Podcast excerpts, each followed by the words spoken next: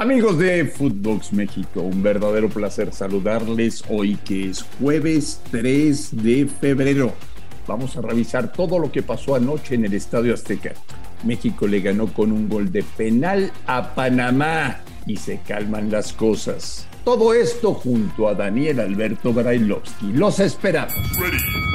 Otra excusa para justificar su mediocridad. Dale, Andrés, si vos sabés, no tenés idea de fútbol. Footbox México, con André Marín y el ruso Brailovsky. Podcast exclusivo de Footbox. Amigos de Footbox México, un verdadero placer saludarles hoy que es jueves, jueves 3 de febrero, jueves 3 de febrero. Terminó la fecha FIFA para la selección mexicana de fútbol. Un empate, dos victorias. Y con el triunfo de ayer ante Panamá, las cosas aparentemente se tranquilizan. Voy a empezar con un tema que no le va a hacer ninguna gracia al señor Daniel Brailovsky.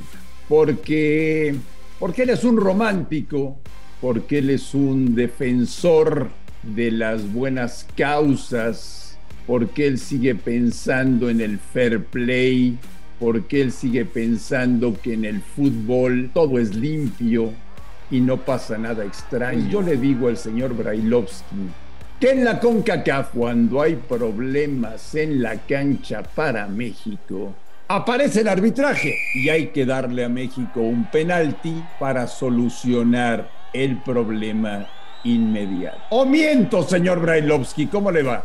Pensaba que ibas a empezar diciendo, hola Ruso, ¿cómo estás? ¿Cómo anda la vida? Y no sé cuánto, y ya te salís con una bomba atómica que no solamente sale de tu boca, sino de varios, de varios que odian el fútbol y que siempre quieren vivir de cómo le pego a esto, aquello, lo otro. Yo, así como te extendiste, voy a decir tan simple como que antes de empezar esta triple fecha FIFA, a México, vos y todos, le pedían siete mínimo. Ahí están, los siete ya los tienen, para que cierren el hocico y para que dejen de andar diciendo y puteando a medio mundo como lo hacen ustedes. Después, si me involucro en el partido, debería decir que México fue mejor que Panamá. Panamá sí por momentos, alguna que otra esa pelota que se, que se termina sacando HH sobre la raya, no, no creó demasiado. Sí tuvo por momentos la pelota y la tocaba de un lado para el otro, pero no le generó. El dominador del partido fue México y sobre todo en el segundo Estás tiempo. evadiendo el tema. Voy a llegar, voy a llegar. Y sobre todo en el segundo tiempo México fue superior y demostró que el resultado lo merecía más que el equipo rival, aunque esto no se basa en merecimientos. Y vuelvo a lo mismo que acabas de tocar que tiene que ver con el penal.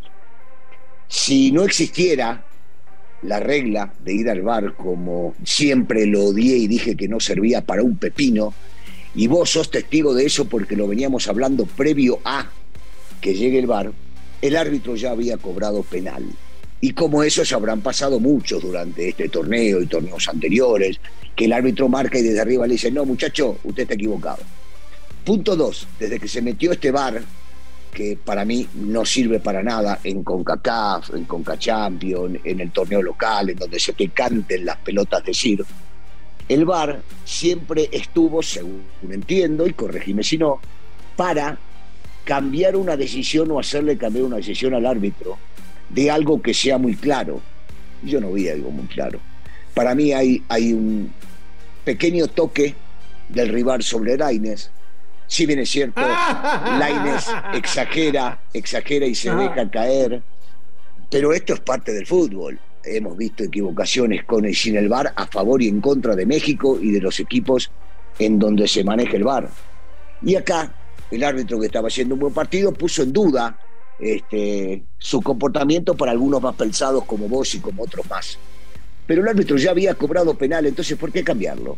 Y México no gana solamente porque cobran el penal y lo hace muy bien Jiménez, sino porque creó más, porque fue más, porque fue más equipo, porque quiso ir al ataque, porque realmente ayer a mí sí los muchachos me demostraron que se estaban matando por ellos mismos y después por el técnico y porque termina ganando. Que después escuchemos al técnico rival decir que tenía que ganar de esta o de aquella forma, y bueno, está bien, que diga lo que se le cante en las pelotas y que vaya a llorar a la iglesia, hermano. Ganó México. y cierren todos ustedes lo que tienen que cerrar porque no les dieron de comer. Así de Señor Brailovsky, con esto se calma todo, con esto se tranquiliza la situación, con esto los directivos dejarán de jorobar a Gerardo Martino o habrá quien diga, a pesar, a pesar del triunfo de ayer, el equipo no está jugando bien. Para la próxima fecha FIFA tenemos que tener un nuevo entrenador. No, no, no, no. Eh, eh, no, para nada. lo, comentábamos ayer también cuando hablamos del tema, si ganando, perdiendo o empatando iba a ser el mismo resultado de la dirigencia, de los dueños o del pensamiento de todos ellos. No, por supuesto que no. Eh, desde el momento que se ganó, que se sacaron cuatro puntos, que se tiene para, para jugar dos partidos en casa y entendiendo los rivales que tiene el equipo panameño y el equipo costarricense, yo sigo entendiendo que México tiene ahora una calma mayor y todas las posibilidades de salir a jugar tranquilo en los próximos partidos. No habrá cambios, no, ni van a hablar de eso. Antes posiblemente lo hablaron, hoy ya no van a hablar de ese tema. Ruso, veo jugar a la selección mexicana contra Costa Rica en el Azteca y contra Panamá en el Azteca. Y trato de ser optimista y trato de recordar todo lo bueno que tiene Gerardo Martín. Ruso, no veo cómo de febrero a noviembre suceda un milagro que nos haga llegar a la Copa del Mundo, a competir de una mejor manera. Yo te digo una cosa, Martino dirigió, y voy a hablar solamente cuando le tocó dirigir a la selección paraguaya, y cuando llegaban al Mundial festejaron que llegaban al Mundial. Y antes del Mundial desgraciadamente se le cae el jugador más importante que tenían, que era Salvador Cabañas, por aquel gravísimo incidente que tuvo eh, en un bar. Y nadie daba un peso por ese equipo. Y Martino, junto con sus futbolistas y faltándole el mejor de todos, terminó haciendo una campaña bárbara. Yo sigo confiando en Martino hasta que se me demuestre lo contrario. Por lo tanto, no es que digo ahora el próximo partido que viene Estados Unidos, ah, después de este partido haberlo ganado, los van a bailar, les van a ganar, se va a gustar y va a golear. No, no, no. No, yo sigo pensando que las eliminatorias son muy, pero muy complicadas contra cualquier equipo, lo hemos visto en esta triple fecha, y que contra Estados Unidos también va a ser sumamente complicado. Pero confío en que Martino, llegando al Mundial, va a tener una transformación de los jugadores liberados, más tranquilos.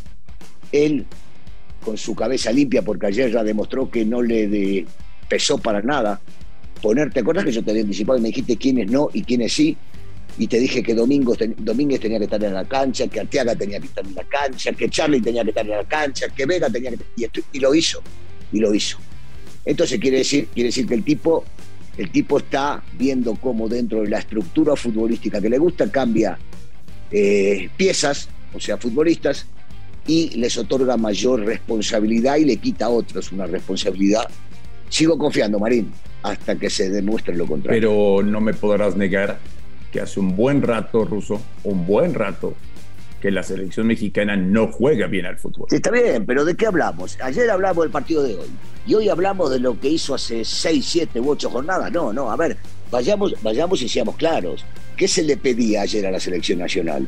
Que gane, mismo lo hablamos tú y yo, solamente que gane después lo otro es extra, como gane es lo de menos. Y la selección ganó, y la selección sumó siete puntos. Yo, yo, yo busco más el lado optimista y, entiendo que algunos, como tú comprenderás, buscan todo lo malo, lo nefasto, cómo lo hacemos pelota, por dónde vamos, cómo vendemos. No, no, no. Esto es fútbol. Y el fútbol de un día para el otro puede cambiar absolutamente todos los pensamientos incluidos de los futbolistas o de los técnicos, pero más allá de ello, los que estamos desde afuera observando o tratando de analizar. Así que me, quedo con lo bueno. Siete de nueve y México tiene un piecito adentro. Ilusióname, te voy a hacer caso. Estamos a día 3 de febrero del 2022. Daniel Brailovsky me dice, André Marín, tú confía. En noviembre, en noviembre, haremos una gran Copa del Mundo. Con Martino se logrará lo que nunca se ha logrado el equipo, no, el yo no te puedo tendrá un performance No, impresionante.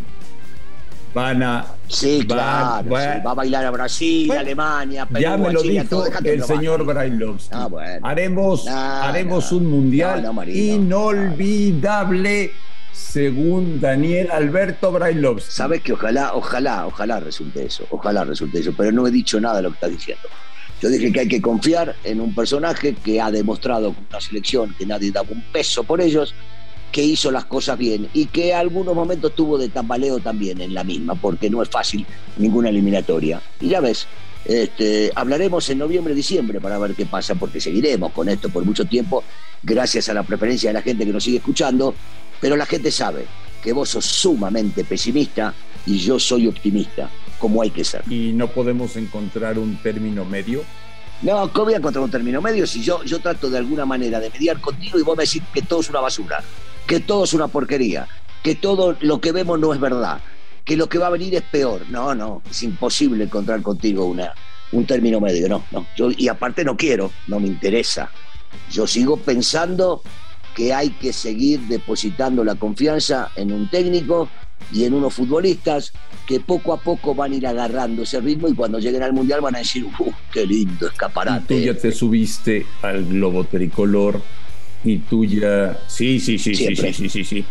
Sí, ya. Siempre, yo ya siempre le los voy a defender a a, morir, la a gente morir. que compre la camiseta, que viaje a Qatar, No, no. que gaste su dinero, que compre todos los productos oficiales de la selección mexicana, que, que se ilusionen porque haremos la mejor Copa del Mundo de toda la historia, porque...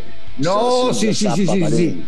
Tú eres, tú eres Ah, un bueno. hombre que le genera, le genera ilusiones a la gente y que eres un irresponsable, porque lo que tú dices, lo No. que tú dices, le llega directamente al ánimo de la gente y la gente te cree. Y la gente te cree, Daniel Barilovsky. No, no es que, que me quieren a que No, no, sí la te gente, crees, sí no, te pero la sí gente te crees. Pero Marín, la gente sabe que yo digo la verdad, la gente sabe que yo digo lo que pienso. Eh, y a diferencia de lo que decís vos, lo mío es optimismo, lo mío es ir para adelante, lo mismo es seguir siendo creyente de algo que muy poco entenderás en tu vida. Cuando decís que juegan 4-8-3. No, hermano, juegan solamente 11 futbolistas en la cancha. Y se permiten hoy cinco cambios, pero como lo tuyo va por otro lado, la gente me cree más a mí por ese tema. Porque soy consciente, porque defiendo al fútbol, porque amo al fútbol y porque sigo respaldando cuando veo que los proyectos pueden tener un buen futuro. Grábenlo ustedes, grábenlo. 3 de febrero, 3 de febrero. Daniel Alberto Brailovsky nos ha dicho que con Martino y con esta generación de futbolistas podemos ser campeones del mundo. A nombre de Daniel Alberto Brailovsky y de André Marín, gracias por escucharnos. Un fuerte abrazo. Y aquí los esperamos mañana, como siempre, en Footbox México. Footbox México, un podcast con André Marín y el ruso Brailovsky, exclusivo de Footbox.